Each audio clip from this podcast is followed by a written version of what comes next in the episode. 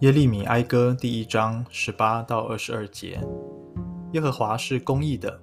我违背了他的命令。万民啊，请听，来看我的痛苦。我的少女和壮丁都被掳去。我招呼我所亲爱的，他们却欺骗了我。我的祭司和长老寻找食物，要救性命的时候，就在城中断了气。耶和华啊，求你观看。因为我在急难中，我的心肠烦乱，我心在我里面翻转，因我大大背逆，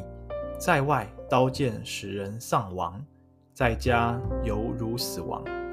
有人听见我叹息，却无人安慰我。我所有的仇敌听见我的患难就喜乐，因这是你所做的。你使你所宣告的日子来临，愿他们像我一样。愿他们的恶行都呈现在你面前。你怎样因我一切的罪过待我，求你也照样待他们。因我叹息甚多，心中发昏。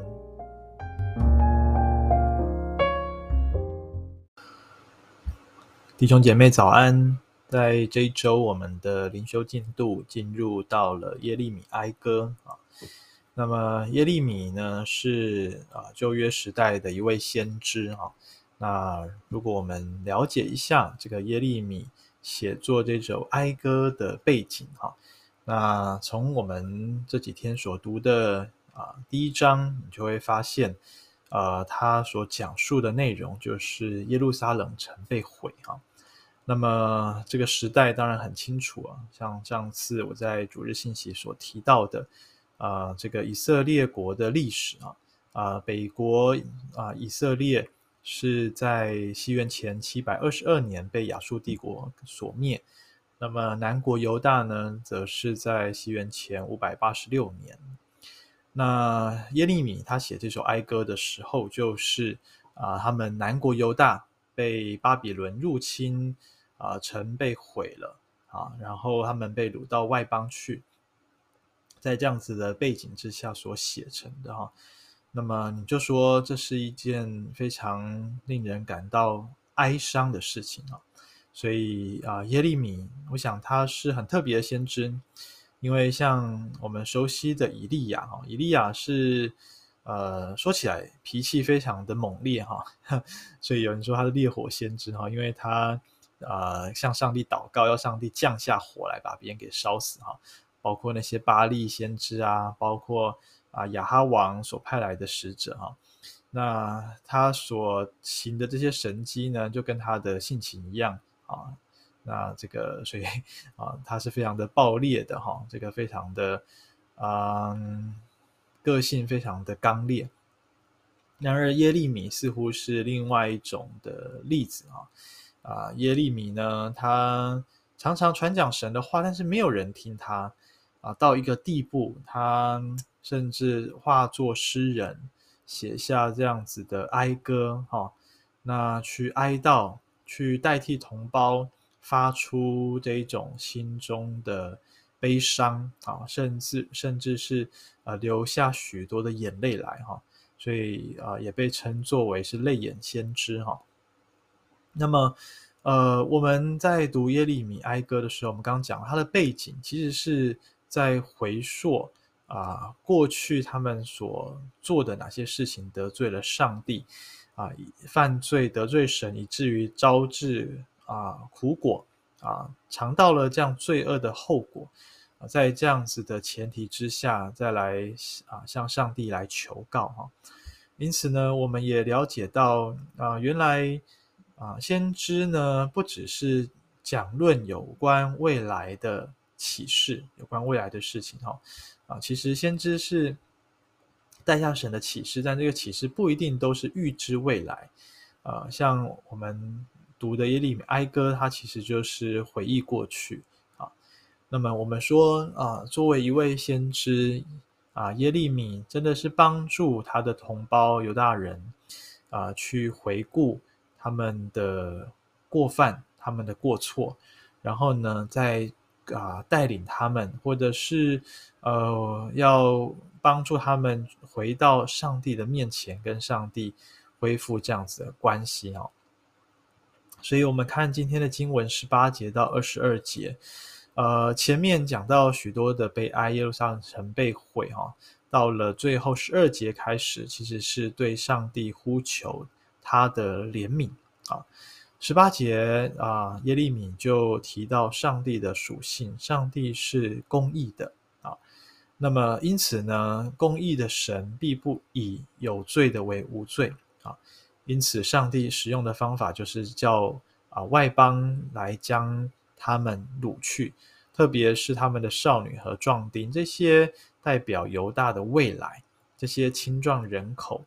啊都被掳去了，剩下老弱残兵。你说这个国家啊还有希望可言吗？哈，所以是没有的。而这是因为他们犯罪了，而上帝是公义的，要对付他们的罪。啊、所以实行审判，实行惩罚。啊，那么十九节这里说：“我呼召我所亲爱的啊，耶利米啊，把自己嗯设身处地啊，化作是整个啊南国犹大。南国犹大招呼所亲爱的是谁呢？就是他们所依赖的，像是埃及这些啊邻近的国家啊，这些过去的强权。”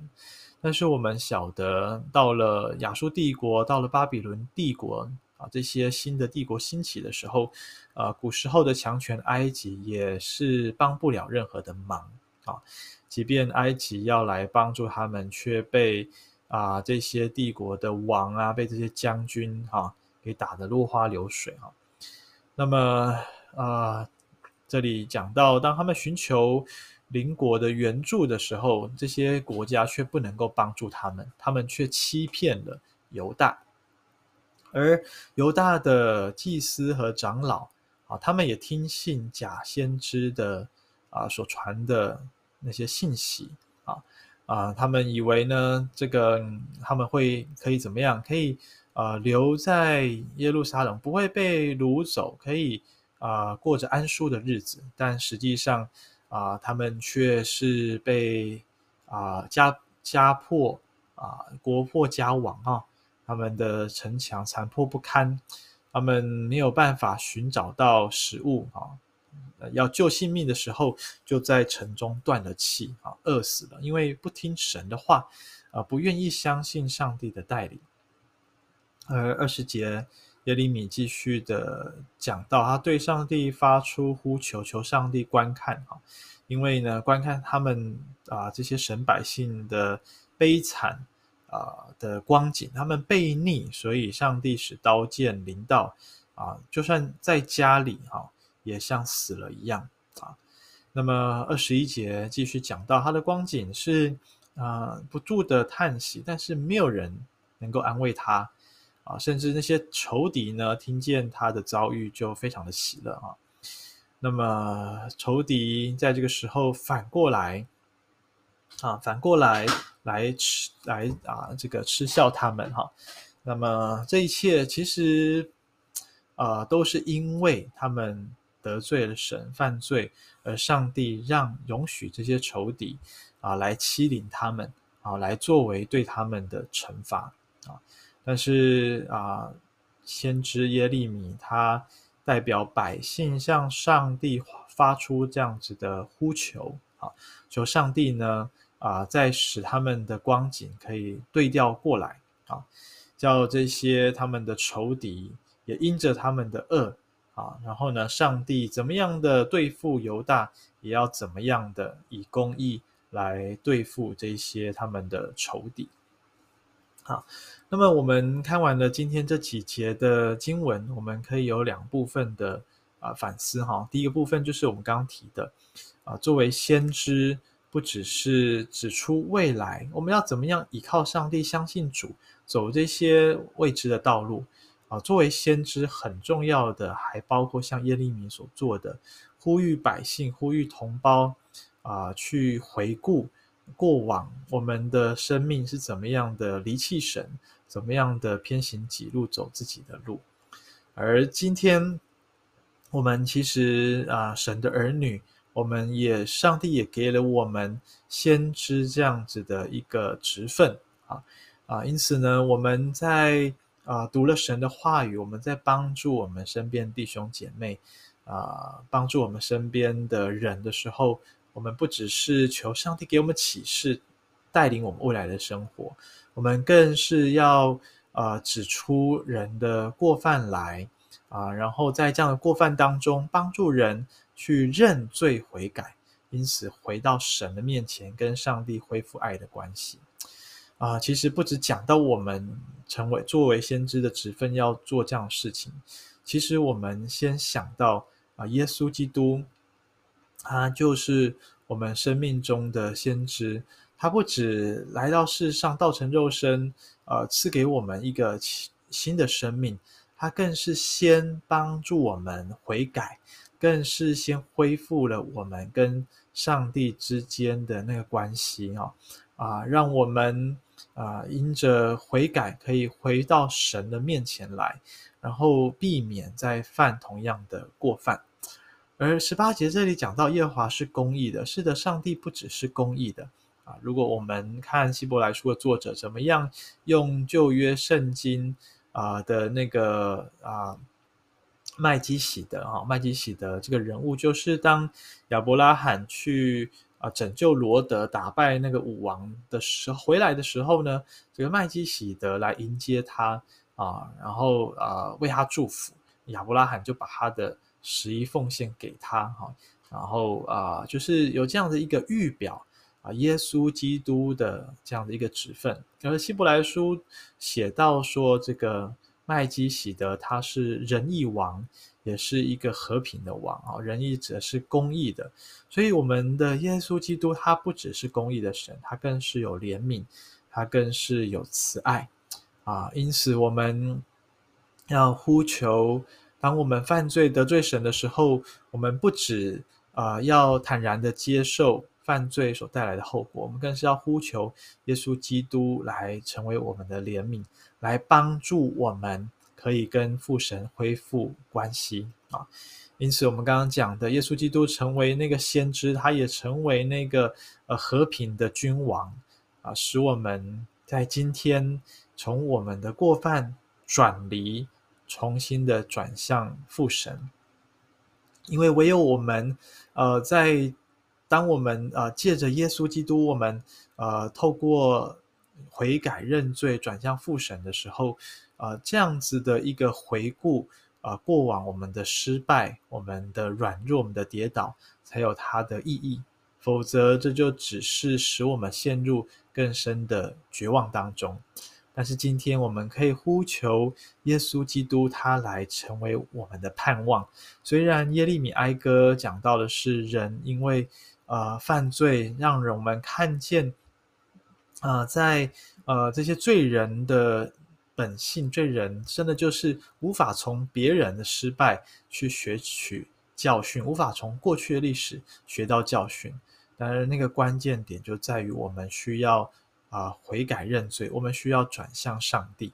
啊、就像马拉基书所说的啊、我们转向神，神就转向我们，而使我们能够转向神的那个动力，或者说已经先替我们转向神的，只有耶稣基督。因此，让我们今天就来到主的面前来呼求他啊，成为我们的帮助。当我们呃因着自己的过犯而遭受啊各样的呃痛苦啊，我们深陷在罪恶之中的时候，别忘了耶稣基督在为我们代求，别忘了来转向他，祈求耶稣基督来成为我们的救赎啊。今天愿我们都。啊、转向主，让他来成为我们的帮助。阿门。